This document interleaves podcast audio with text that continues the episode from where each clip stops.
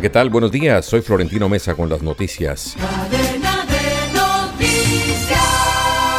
El ministro de Justicia Néstor Osuna presentó el borrador del proyecto de ley de sometimiento a la justicia con el que el gobierno busca negociar con grupos criminales en el marco de su política de paz total.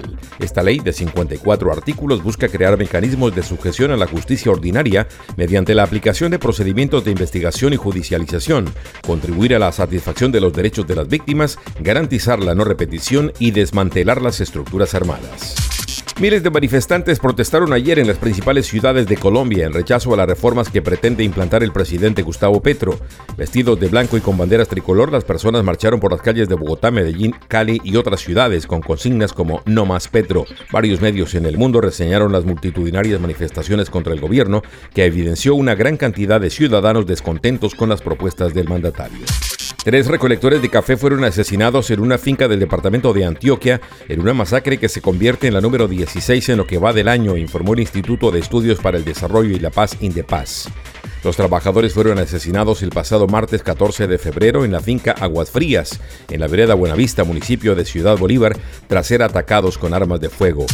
La Procuraduría General formuló pliego de cargos contra el exgobernador del Putumayo, Jimmy Harold Díaz Burbano, y el entonces secretario de Planeación, Ronald Hernando La Torre Otaya, por presuntas irregularidades en la construcción del parque principal de Mocoa por más de 7 mil millones de pesos. El exgobernador habría celebrado el contrato de obra con unos estudios previos incompletos e insuficientes que habrían sido elaborados y avalados por el entonces secretario de Planeación. Más de 4.800 menores migrantes cruzaron la peligrosa selva del Darién en enero pasado, siete veces más que en el mismo mes del año pasado, lo que evidencia un crecimiento exponencial en este flujo, dijo la UNICEF. El año pasado Panamá vivió una crisis migratoria inédita al cruzar desde Colombia 248 mil migrantes irregulares por esa peligrosa selva y de esa cifra el 16%, es decir unos 40 mil, eran menores de edad. La Tienda Express. Llegó la Tienda Express, el más espectacular programa de fidelidad para tenderos y consumidor final.